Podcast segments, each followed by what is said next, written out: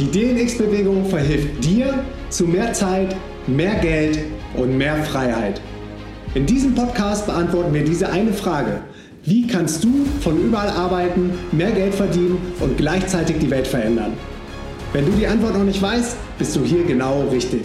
Alle Infos auf diesem Podcast sind 100% kostenlos. Bitte abonniere unseren Podcast und gib uns eine Bewertung auf iTunes.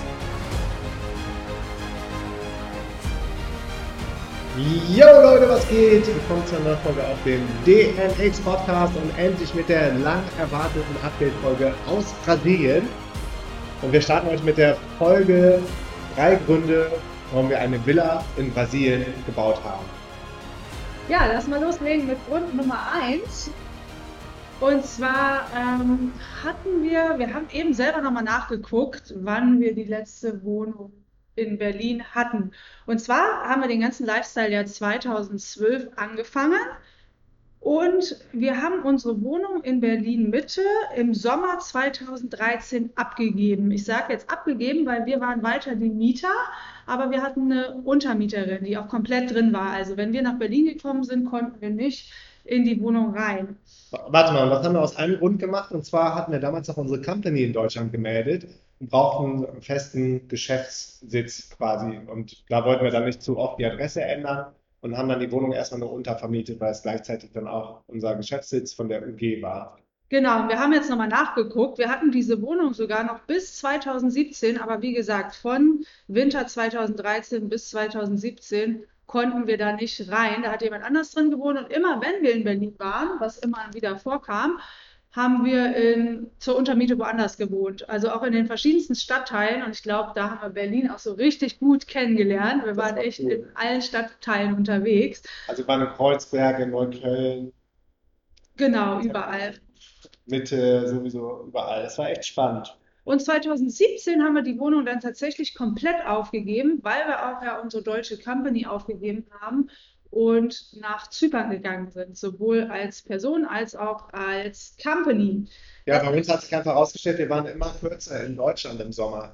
Zuerst war wirklich unser Konzept, unser Plan, ein halbes Jahr Deutschland, ein halbes Jahr im Ausland zu sein, über den Winter. Aber ja, wie die Geschichte dann gezeigt hat, wurde Deutschland dann immer kürzer, weil wir uns immer wohler gefühlt haben woanders und immer weniger diesen deutschen Vibe brauchten. Und der Sommer ist ja eh nicht so lange in Deutschland. Von daher haben wir dann noch ziemlich lange die deutsche Firma gehalten, obwohl wir gar nicht mehr so lange so oft in Deutschland gewesen sind. Ja, bis wir dann 2017 komplett uns abgemeldet haben. Genau, und dann sind wir ja wirklich auf allen Kontinenten gewesen, haben von da aus gearbeitet. Und ich glaube, das passiert ganz natürlich, dass es dann Orte gibt, an denen man lieber ist oder an denen man Bock hat, sich länger aufzuhalten. Aber dafür muss man halt auch erstmal viele Orte sehen, weil sonst hat man am Anfang immer dieses, ach, das Gras könnte ja irgendwo noch grüner sein. Wie ist es denn in Kolumbien oder wie ist es in Afrika oder was weiß ich. Man hat also diese Urge, so ein bisschen ganz viele Sachen auszuprobieren. Und dann, je nachdem, was man für ein Typ ist und was man gerne mag, hat man aber so Plätze, wo man sich besonders wohlfühlt und wo man dann gerne länger bleibt. Denn es ist wirklich so, man kann Arbeiten von unterwegs jetzt nicht so richtig mit ähm, einer Weltreise vergleichen. Es ist schon nötig, dass du mal auch ein bisschen länger irgendwo bleibst, sonst stellt sich einfach keine Arbeitsroutine ein. So.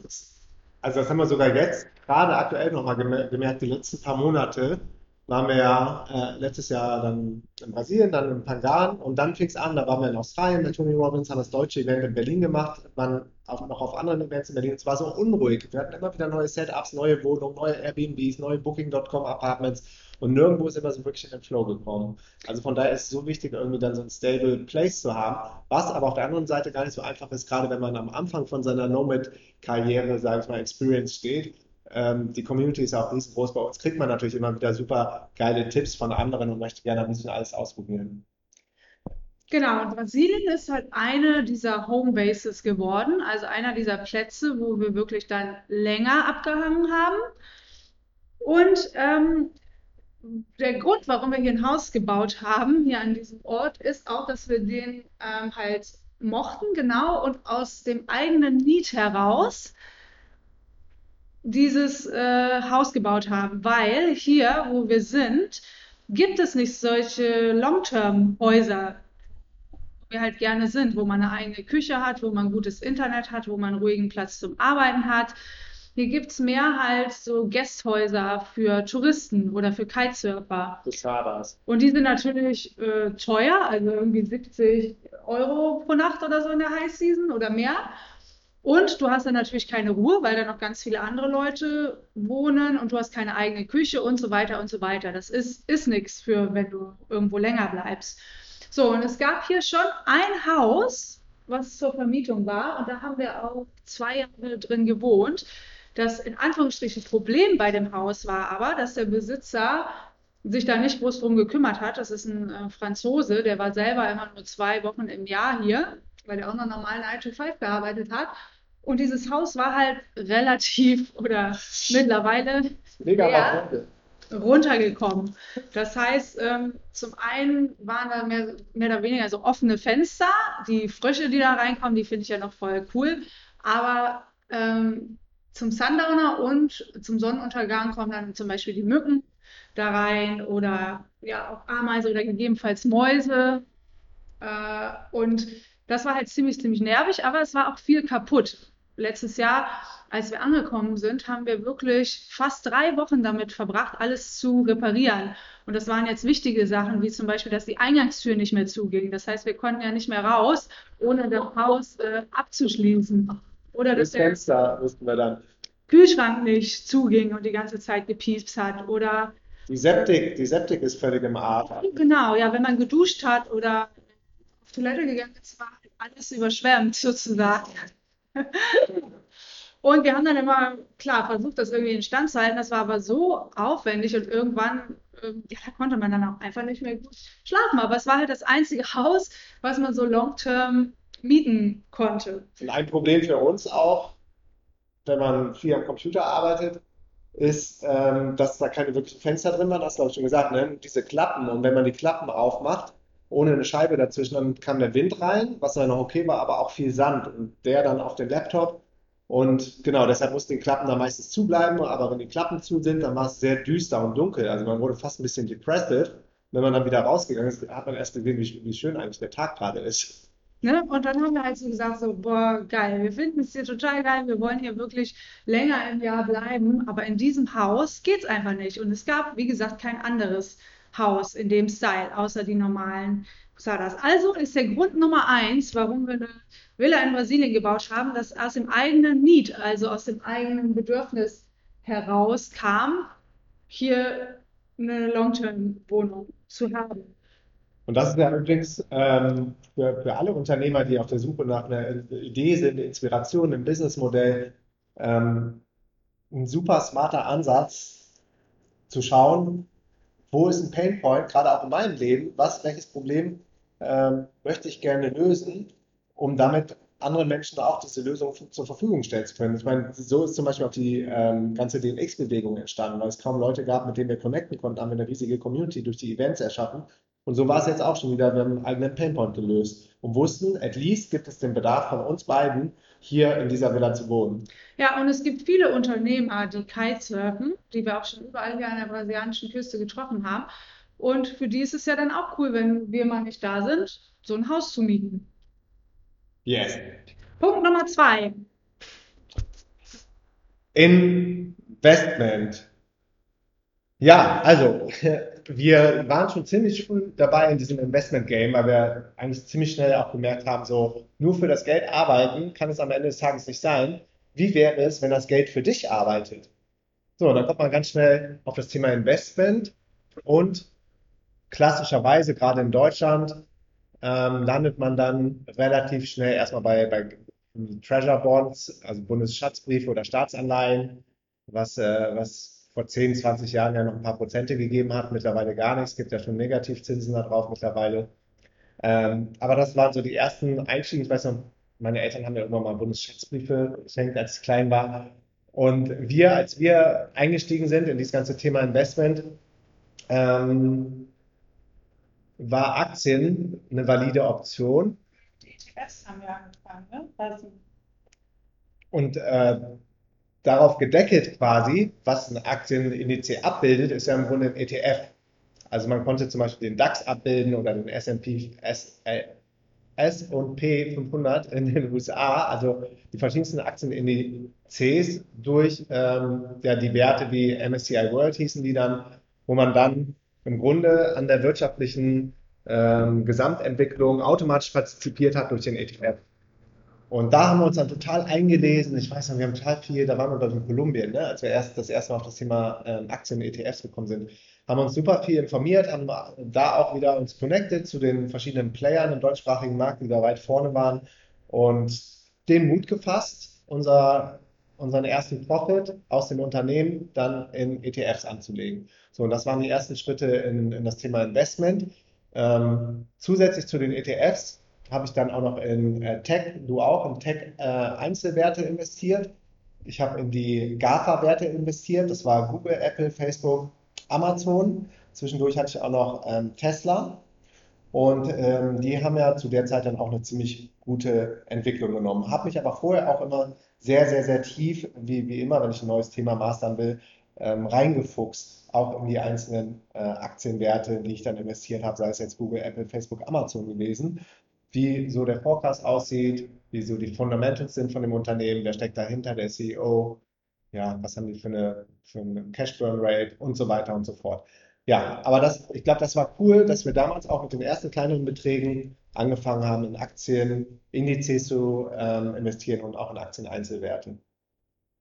Und darüber hinaus kam wir dann irgendwann an den Punkt, dass mal wieder durch unser Netzwerk das Thema ähm, Peer-to-Peer-Investment in unsere Welt kam. Nämlich durch ein Podcast-Interview auf dem DNX-Podcast mit dem Lars Robbel, wer Bock hat, kann das nochmal auschecken, der ganz tief in dem Thema Peer-to-Peer-Investments steckt. Peer-to-Peer-Loans sind im Grunde ähm, Privatkredite, die an Menschen auf der ganzen Welt vergeben werden. Das heißt, du verleihst dein Geld und kriegst dafür Zinsen zurück.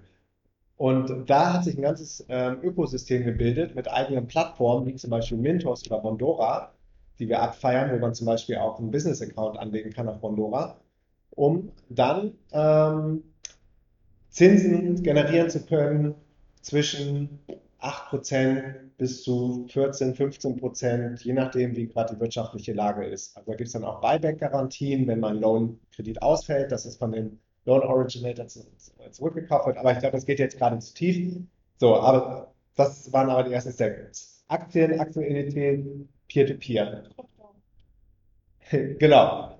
Und naja. parallel kam dann auch noch Krypto in unsere Welt durch den, durch den DNX-Camp. Ich bin ähm, ziemlich früh dann auch in die Kryptowelt eingestiegen. Genau, weil wir da so einen Typen auf dem DNX-Camp hatten. Auf welchem war das? Jerry? Nee, das war ein Lemnos mit dem Diego. Lemnos, genau. Der Diego aus Argentinien. Der Diego aus Argentinien, genau. Krypto-Expert und ähm, da, der hat uns dann alles erklärt, wie das geht und bla bla bla. Da, dadurch sind wir dann darauf ne? Aber gut, also das sind ja alles äh, geile Sachen. Also wir wussten irgendwie schon immer, dass jetzt zum Beispiel, also die Steps einfach sind, du kommst aus dem 9 to 5 raus, du wirst Unternehmen, damit du irgendwie äh, dein Einkommen skalieren kannst und natürlich auch Zeit von Geld entkoppeln kannst. Aber ähm, Unternehmer sein ist erstmal nicht super passiv. Also selbst, ne, wir hatten ja einen Blog, wir hatten richtig hohe Affiliate-Einnahmen, das war auch nicht komplett passiv. Wir mussten uns schon hin und wieder um irgendwas kümmern, um, um neuen Content kümmern und so weiter. Der nächste Schritt ist dann immer so ein bisschen, du baust ein Team auf, weil dann kannst du das auch weiter skalieren. Das haben wir dann auch irgendwann gemacht. Und dann der nächste Schritt ist halt, dein Geld zu investieren. Und das ist jetzt für mich, für meine, aus meiner ganzen Erfahrung, das passivste in Anführungsstrichen, was es gibt. Du musst dich natürlich schon reindicken und wissen, was du tust oder immer mal danach gucken oder Sachen hin und her schieben. Aber ähm, es ist passiver als ein Business zu haben. Es sei denn, du hast ein Business, wo du irgendwann rausgehst, nur noch Shares hast und einen Geschäftsführer einstellst oder so. Aber ansonsten musst du dich ja schon zu einem gewissen Grad um dein Business kümmern. Aber natürlich auch in, in dem Bereich gibt es Businesses, die aufwendiger oder mehr, mehr, mehr, die mehr Aufwand und Commitment erfordern als andere. Also je nachdem, wie viel du es automatisieren kannst. Ne? Das ist ja auch wenn du Freelancer bist, tauschst du immer noch Zeit gegen Geld und wenn du äh, online was aufsetzt, hast du ein verlierbares Business. Egal, auf jeden Fall wussten wir quasi schon immer, Investment ist ein Thema, wo wir rein wollen und sind wir dann auch schon seit Jahren drin.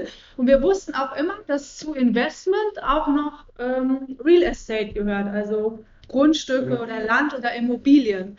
So, an das Thema haben wir uns aber voll lange nicht rangetraut weil wir da keine Ahnung von hatten und sich auch nicht ergeben hatte, wie jetzt bei dem Krypto oder bei dem äh, Peer-to-Peer, dass wir zufällig mit, mit jemandem in Kontakt gekommen sind, der dazu Ahnung hatte. Wobei es ja keine Zufälle gibt, also es war alles im Universum schon so geplant. Genau.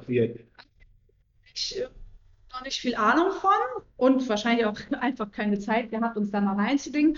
Plus, wir hatten da auch echt Respekt vor, gerade ähm, wenn du natürlich im Ausland investierst. Äh, investierst. und Land kaufst und ein Haus. Diese ganze, dieser ganze rechtliche Rattenschwanz, der war immer so, oh Gott, voll überfordernd, ne? in einem anderen Land mit anderen Regeln. Trotzdem hatten wir schon super früh angefangen, nämlich schon 2014, uns Land anzugucken, weil wir genau wussten, start before you're ready. Guck dir es einfach schon mal an, auch wenn es dich noch überfordert oder du gerade vielleicht noch nicht bereit bist, was zu kaufen. Oder vielleicht noch gar nicht die finanziellen Mittel hast. Einfach predikten, so tun, als ob wir sind da in so ein ins Remax oder so hieß es, ne? in so ein Real Estate genau, Real Estate Ding auf Belize. Wir waren aber bereit zu dem Zeitpunkt, wir wollten 16.000 Euro investieren. Ich 8.000 und du 8.000. Ja.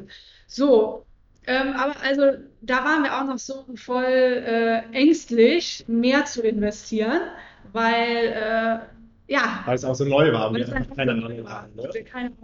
Aber es war trotzdem super aufregend, weil wir sind da reingelaufen in dieses Office und dann ähm, hat sie uns Land gezeigt. Und das Geile ist, man lernt super viel. Und ich merke immer, sobald ich wachse, bin ich super excited. Genau, also es war spannend, vor allem, weil wir dann auch mit so einem Italiener in Kontakt gekommen sind. Ich weiß gar nicht, ob wir den getroffen haben. Ja, über Empfehlungen. Also wir haben dann wieder ein kleines Netzwerk aufgebaut in diesen, auf Kikor, Belize, auf dieser Karibikinsel und ganz schnell über Word of Mouse hat einer gesagt, wir müssen mal zum Sandro. Genau, und der hatte nämlich ganz viele Stücke gehabt und der hatte auch so ein Boot, mit dem er uns dann auch rumgefahren hat und auch ein paar äh, Sachen gezeigt hat. Der war mehr oder weniger retired, also der hatte vorher viel Zeit. Der hatte früher auch noch so eine Pizzeria gehabt. Durchlaufende Restaurant, das hat eingestellt. Genau. Aber was wir da gelernt haben, war dann, achtet auf den Strom. Was ist mit dem Wasser? Wie nah ist das am Wasser? Was für Bauvorschriften gibt es? Erste Reihe versus zweite Reihe oder dritte Reihe. Also es war super interessant. Die spezifischen Geschichten, weil zum Beispiel in Belize kannst du selber Land wirklich 100% ownen, also dass du im Grundbuch stehst. Hier in Brasilien genauso. Das geht aber nicht in allen Ländern auf der Welt. Also in manchen Ländern kannst du nicht ohne einen Local, also ohne einen Einheimischen oder andere Wege, ähm, das wirklich besitzen sozusagen. Wenn du dann da einen Local, einen Einheimischen drin hast, den du nicht wirklich kennst und der rippt dich dann nachher off, wie heißt das auf Deutsch? haut dich später übers Wort. Das sind halt so diese typischen Geschichten, die vielen Leuten, glaube ich, auch passieren. Aber ja. das passiert, glaube ich, meistens Leuten, die äh, als Tourist irgendwo hinkommen, die verlieben sich in den Ort, sind drei Wochen da und wollen investieren und möglichst schnell das Ding äh, abfrühstücken. Genau, ich glaube, ein Keypunkt ist, dass du wirklich lange an dem Ort Zeit verbringst, weil dann kriegst du nach und nach so die unterschwelligen Sachen mit. Die Infos, die wirklich wichtig sind. Die Infos, die wirklich wichtig sind und vor allem, dass man nicht nur mit einer Person spricht, sondern mit mehreren, weil ich habe immer so das Gefühl, das war wie so ein Puzzle. Der eine wusste das, der andere wusste das, der dritte das. Und wenn du dann mit zehn gesprochen hattest, so hattest du so das Gesamtbild. Ne? So war das. Und ähm, da, also, da gibt es ja dann auch immer die wildesten Geschichten. Ne? Also, ja, was es für, für ähm, Titel heißt das, weiß gar nicht, was es auf Deutsch heißt, äh, Grundbucheinträge, glaube ich, gibt, ne? Was für verschiedene Grundbucheinträge gibt, Possis, gibt Matricula, äh, gehört das Land vielleicht noch irgendwie dem, dem Bürgermeister, ist das rural oder ist das schon schon developed, darf man da mehr drauf bauen, wird das mal rural, da gibt es dann Gerüchte, also man muss ja einfach irgendwie reinfuchsen und was wir auch immer gemacht haben, als es dann ernster und konkreter wurde, haben wir uns einen Lawyer, also einen Anwalt dazu geholt, der nochmal alles durchcheckt. Für uns war aber auch immer klar, wir wollen jetzt nicht äh, uns die ganze Welt angucken und so gucken, boah, wo sind die besten Investment Opportunities? Zum Beispiel in Südamerika ist, glaube ich, Kolumbien sehr empfunden. Wir wollten immer äh, was auswählen, wo wir selber auch gerne leben wollen. Das war ja? zum Beispiel auch so ein Tipp von, von einem sehr, sehr erfolgreichen Real Estate Investor, der gesagt hat, so, fangt erstmal auf jeden Fall da an, wo ihr eh seid, wo ihr gerne seid, wo ihr, ja, wo ihr dann auch selber drin wohnen könnt, weil so hast du dann die beste Connection und kommst einfach immer tiefer in das Thema, bevor du dich dann vielleicht an Investments ran traust, die, die noch ein bisschen mehr außerhalb deiner Komfortzone liegen. Ja, und in Brasilien haben wir uns halt ziemlich, in Anführungsstrichen, sicher gefühlt, weil wir sind schon seit fünf Jahren, die letzten fünf Jahre, jeden Winter waren wir in Brasilien. Nicht immer an dem Ort, wo wir jetzt gerade hier das Haus haben, sondern auch in Jericoacoara und so. Ist aber auch hier an der Nordküste eine Stunde entfernt. Genau, aber je mehr du mitkriegst, ähm, desto sicherer fühlst du dich natürlich auch, äh, irgendwas zu machen. Aber wie ihr seht, das, äh, das geht, ging über fünf Jahre oder wenn du so willst, wo wir das erste Mal Grundstücke angeguckt haben, 2014, wie viele Jahre sind das jetzt? Noch fünfeinhalb Jahre. Fünfeinhalb äh, Jahre, wo wir uns schon damit beschäftigt haben, sozusagen. Und das ist so, so krass, man tastet sich dann ganz langsam daran. Ne? Wir hatten uns ja erst committed, dann dieses, dieses Angebot, wir haben sogar ein Angebot gemacht an den Owner dann äh, auf Kickhawk an Belize für 16.000. Das war ein Ami, aber der wollte ja nicht verkaufen. Aber es war so aufregend, dann das erste Mal in so eine Verhandlung reinzugehen und, und zu sagen, so hier, ich, ich habe 16k Cash, kann dir das auf den Tisch legen, also im übertragenen Sinne, der hat das überwiesen. Wie sieht's aus? ähm, Deal or No Deal. Und am Ende war es dann No Deal, aber da, du bist schon wieder gewachsen, weil es wieder ein Stück außerhalb deiner Komfortzone war. Und beim zweiten Mal Vertragsverhandlungen oder über Preise reden in diesen Größenordnungen, hat man sich schon wieder sicherer gefühlt. Und dann wurden die Summen natürlich auch immer höher. Hier haben wir jetzt 300 Quadratmeter und nebenan auch nochmal 300 Quadratmeter dazu gekauft, also schon 600 Quadratmeter. Und ja, so tastet man sich ganz langsam ran. Aber was, was mich an Real Estate auch immer fasziniert hat, ähnlich wie, wie Krypto oder Bitcoin, ist, dass zum einen der Demand ähm, immer gleichbleibend sein wird oder vielleicht sogar noch steigen wird, je nachdem, gerade an den schönen Orten dieser, dieser Erde, wird es immer mehr Leute geben, die, die auch reisen und die, die hier hinkommen wollen. Aber der Supply, der ist gecapped, also es gibt eine gewisse Scarcity. Das heißt, Supply ist das Angebot auf dem Markt. Und die, die Erde hat ja nur äh, die Anzahl an Quadratmetern und Grundstücken, die es jetzt hat. Äh, das gleiche bei Bitcoin, nur 21 Millionen Bitcoin, die jemals gemeint werden. Das heißt, most likely steigt der Wert von deinem Asset über die Jahre immer weiter an. Aber auch wie beim Unternehmertum muss halt ein gewisses Risiko äh, in Kauf nehmen. Hier zum Beispiel, weil das direkt, wir sind direkt erste Reihe am Meer, das ähm, kann im, weiß ich nicht, Kriegsfall oder in irgendwelchen Fällen, kann die Marine dieses Land beanspruchen. Aber es ist schon so, dass sie dich dann quasi rauskaufen müssen. Aber rein theoretisch, Abstand von vom Meer bis weiß ich nicht wie viel Meter inland, können die in irgendwelchen Fällen einfordern sozusagen. Ne? Solche Sachen, was weiß ich, ob das irgendwann mal passiert oder nicht, aber irgendwann muss man dann halt auch mal Entscheidungen treffen. Oder weiß was ich, dass der Meeresspiegel irgendwann so hoch steigt, dass unser Grundstück ja. äh, überflutet ist man weiß es nicht. Also so gewisse Risiken muss man dann irgendwann auch eingehen. Sonst kann man weder Business machen noch ähm, investieren. Ja, und was, was, für uns dann noch super attraktiv war an, an dem Investment Asset Immobilien ist, dass wir, dass wir unsere Kosten runterhauen, dadurch, dass wir Cashflow generieren. Zum einen indirekten Cashflow durch die Immobilie, die jetzt steht, dass wir keine Miete mehr dafür zahlen müssen. Oder auch direkten Cashflow, wenn wir nicht da sind und, und das dann äh, weitervermieten. Also wir waren eigentlich schon immer sehr gut darin, ähm, unsere Kosten im Griff zu halten, also nicht verrückt zu werden, mit den ersten Einnahmen völlig über unsere Verhältnisse gelebt zu haben. Ganz im Gegenteil. Wir sind immer sehr lean unterwegs gewesen und äh, haben auf der einen Seite versucht, mehr, mehr Revenue zu generieren als Unternehmer, die verschiedensten Businessmodelle aufgebaut, die Kosten im Griff zu halten. Ja, und der größte Posten ist bei uns eigentlich immer noch die Miete gewesen. Als privaten Leben, genau. Ja, ja. Auf jeden Fall äh, die Miete. Und wie gesagt, die Mieten wurden dann auch immer, immer teurer an den Orten, wo wir gerne waren, sodass wir irgendwann gedacht haben, okay, du brauchst ja nur auszurechnen, wie lange dauert es, wenn ich jetzt hier die Miete spare, bis ich das Grundstück oder Haus halt wieder raus habe. Bis das amortisiert ist. Genau. Und, und es war auch immer so, dass es nie das perfekte Setup war. Also wir haben uns schon immer ganz coole Long-Term-Optionen dann gesichert, auf Kopangan oder so. Aber man hatte immer so, wenn ich das selber irgendwie bauen könnte vom, vom Scratch, so wie wir es jetzt hier gemacht haben, würden wir es ganz anders machen und noch besser und schöner. Und genauso. Genau, also no, Grund Nummer eins war wirklich, dass wir den eigenen Need hatten, dass es hier nichts gab. Nummer zwei war, dass wir es als Investment Opportunity gesehen hatten, haben und einfach hier ähm, uns sicher gefühlt haben, weil wir schon über die Jahre so viele Kontakte und Wissen uns angeeignet haben.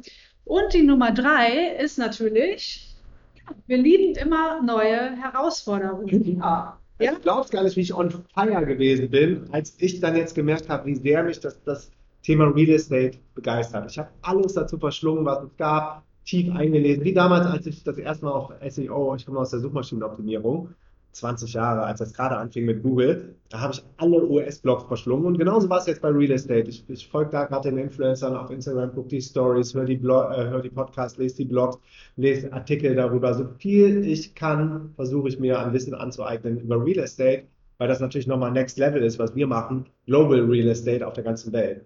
Genau, es hat einfach Spaß gemacht, da Neues zu lernen. Wir haben natürlich auch Fehler gemacht. Da können wir nochmal eine extra Folge zu machen, sonst wird das hier ein bisschen zu lang. Aber es hat auch nochmal Spaß gemacht. Ey, wir sind ja so lange in der Online-Welt, nicht nur als Selbstständige, sondern davor auch noch angestellt in den Online-Startups. Und es hat jetzt auch echt nochmal Bock gemacht, was ähm, Handfestes zu createn sozusagen, wo man direkt was sehen kann. Ich meine, das ist beim DNX-Event eigentlich genauso. Das vermarkten wir zwar online, aber das ist ja immer noch ein äh, physisches Ding sozusagen. Offline in der Real World, ja. Genau, in der Real World. Aber das hat halt auch voll Bock gemacht. Mega. Und ich muss sagen, äh, Jara, du bist super talentiert. Ich war total überfordert, als es dann auf einmal hieß es so, wir brauchen, brauchen den ersten, das erste Drawing, den ersten Scribble für den Architekten. Ich dachte, wie scheiße, ich habe da noch nie ein Haus gebaut. Woher soll ich denn wissen, wie groß die Zimmer sein sollen, wo die Türen hin sollen? Äh, später kamen Steckdosen, also tausend Mikroentscheidungen. Mich hat das ehrlich gesagt überfordert, weil ich nicht so gut visuell mir die Sachen schon vorher vorstellen kann, glaube ich, wie du. Ja, ich konnte mir das ziemlich gut vorstellen. Ich glaube aber, was mir auch geholfen hat, ist, dass ich bei Stepstone damals ähm, auch alle Messen organisiert habe und auch zum Beispiel immer mit dem Messebauer die, das Design und den Aufbau der Stände und so machen musste. Da hattest du ja auch einen bestimmten Standplatz, der war so und so groß und du wolltest hier in der Ecke für Marketing, da brauchtest du eine Theke mit Kaffee, da brauchtest du einen Storage für die Materialien und so. Und da ähm, habe ich schon so ein bisschen ein Gefühl dafür bekommen, wie ja, das ist ja was eher Kleines, aber mh, mm, wie man sowas created. Und ich kann sehr gut mir Sachen vorstellen und visualisieren, wie das später aussieht. Aber es war auch ganz witzig. Letztes Jahr ähm, hatten wir dann noch den Alex neben uns hier. Und der kannte sich auch mit so ein paar Sachen ja, aus. Und der hat auch nochmal ein paar geile Impulse gegeben oder von dem habe ich auch nochmal das eine oder andere gelernt. Und der hat nämlich jetzt hier auch ein kleines äh, Stück Land und der kommt auch in zwei, drei Wochen bringt uns ganz viele Sachen aus Deutschland mit. ähm, ja, genau. ein, ein Takeaway noch, ich glaube, was, was äh, für uns super gut funktioniert hat, nicht nur jetzt bei dem Projekt, sondern überhaupt im Leben, ist dieses Trust und Surrender und Loslassen. Also wir haben das Grundstück vor zwei Jahren gekauft, wollten eigentlich letztes Jahr schon anfangen zu bauen, haben dann noch eine Company gegründet, haben komplett losgelassen, weil wir gemerkt haben, es haut einfach nicht mehr hin mit dem Bauen dies, äh, letztes Jahr, haben dann dieses Jahr angefangen und haben auch, wann immer, also kannst dir ja vorstellen, kommen tausend Challenges äh, oder Setbacks bei so einem Hausbau, aber ich glaube, bei uns war es echt noch total smooth. Aber egal was war, haben wir gesagt, accepting what is, ne? Und versucht das Beste aus der Situation zu machen und sind resourceful und ruhig geblieben. Ja, und von außen betrachtet haben viele Leute jetzt gesagt, das war ja mega, mega schnell, wie ihr das gemacht Ja, aber zum Beispiel dann so Geschichten wie, eigentlich wollten wir in Prea, das ist neben Jerry, was kaufen und da hatten wir nämlich auch schon Angeboten konkretes gemacht, vor zwei Jahren. Und das hat nicht geklappt aus verschiedenen Gründen. Und da haben wir dann, und jetzt denken wir so, boah, jetzt sind wir froh, dass wir dieses Stück haben und nicht das andere. Also manchmal weiß man dann nicht, wofür es gut ist. Aber wie ihr seht, haben wir dann auch oft Sachen gemacht, die noch nicht geklappt haben, bis es dann jetzt irgendwann geklappt hat und alle Leute sagen, wie geil ist das denn? Yes, that's it. Genau, wir machen sicher nochmal eine Folge, vielleicht zu den Challenges oder wie wie wir es genau ge gemacht haben. Aber das waren die geile, die drei ähm, Gründe: Homebase aus eigenem Need, Investment und eine geile neue Herausforderung: Next Level. Wachstum, yeah. That's it. Bis zum nächsten Mal. Wenn euch der Podcast gefällt, bewertet ihn auf iTunes und wir sehen uns dann spätestens in Berlin auf dem großen DMX Festival oder hören uns bei der nächsten Podcast-Folge hier auf dem DMX Podcast. Peace and out aus Brasil. Oh, yes, yes, yo. Tausend Dank für deinen Support und fürs Zuhören. Und wenn dir diese Folge gefallen hat, abonniere den Podcast und hinterlasst bitte eine Bewertung. Das hilft uns, dass der Podcast von noch mehr Menschen gefunden wird. Und am Ende von dieser Podcast-Folge habe ich vier Dinge für dich, die garantiert dein Leben verändern werden. First, geh jetzt auf Instagram und folge meinem Profil. Auf Insta bekommst du täglich Stories und wertvolle Tipps aus unserer Welt als ortsunabhängige Unternehmer. Mich findest du unter Markus Meurer, Yara Joy, also known as Feli, findest du unter Felicia Hagarten und den DNX-Account findest du auf Instagram unter DNX Global. Second, das DNX Unlimited Premium Coaching Programm. Möchtest du endlich damit aufhören, deine Arbeitszeit gegen Geld zu tauschen? Und von den schönsten Orten der Welt aus arbeiten und du möchtest mehr Impact, mehr Umsatz und mehr Freiheit und du hast das Wissen, mit dem du anderen Menschen helfen kannst, Das können zum Beispiel Trainer, Coaches, Berater, Designer, ITler oder auch Agenturen, Dienstleister oder Online-Marketing-Spezialisten sein. Dann können wir dir helfen, ein skalierbares Online-Business mit fünfstelligen Monatsumsätzen aufzubauen. Und welche Strategie wir dafür nutzen und wie wir das genau machen, erklären wir dir in unserer kostenlosen DNX Masterclass. Geh dafür einfach auf www.dnxmasterclass.de und check das Video aus. Zusätzlich zu dem Video bekommst du von uns auch das E-Book Der Schlüssel zum authentischen Online-Business geschenkt. Das alles 100% kostenlos und unverbindlich auf www.dnxmasterclass.de. Next, die DNX Community auf Facebook. Hast du Bock, mit Zehntausenden von Gleichgesinnten abzuhängen, die auf der gleichen Journey sind wie du? Ich lade dich herzlich in unsere kostenlose DNX Community auf Facebook ein. Die DNX Facebook-Gruppe ist innerhalb kürzester Zeit von 0 auf über 19.000 Mitglieder gewachsen. Und in der Gruppe haben wir eine hohe Energie, nur geile Menschen am Start und es findet jeden Tag enorm wertvoller Wissensaustausch statt. Yara Joy und ich sind regelmäßig in der Facebook-Community am Start und helfen, wo wir können. Geh jetzt schnell auf www.dnxcommunity.de und wir schalten dich kostenlos frei. Und last but not least, das DNX Festival in Berlin. Das Event, mit dem alles angefangen hat, ist das DNX Festival in Berlin. Bei der nächsten DNX erwarten wir über 1000 gleichgesinnte Teilnehmer, die die Welt verändern. Und für mich ist das DNX-Event echt immer das Highlight des Jahres und einer der Momente, an denen ich mich total darauf freue, nach Deutschland zurückzukommen. Und ich verspreche dir, Du wirst die Tage auf dem DNX-Event nie mehr in deinem ganzen Leben vergessen. Die DNX verändert dein Leben. Geh jetzt auf www.dnxfestival.de und sicher dir dein Ticket zum Frühbucherpreis. Auf der Website findest du auch alle weiteren Infos zum Eventprogramm, den Main Event Speakern und den DNX Workshops. Wir haben auch vergünstigte Tickets für Arbeitslose, Schüler und Studenten am Start. Das Geile an dem DNX-Event ist, nur eine Begegnung mit der richtigen Person kann dein komplettes Leben verändern. That's it. Wir sehen uns in der Instagram Story, in der kostenlosen DNX Masterclass, in der kostenlosen DNX Community auf Facebook und live auf dem DNX Event in Berlin. Peace and out.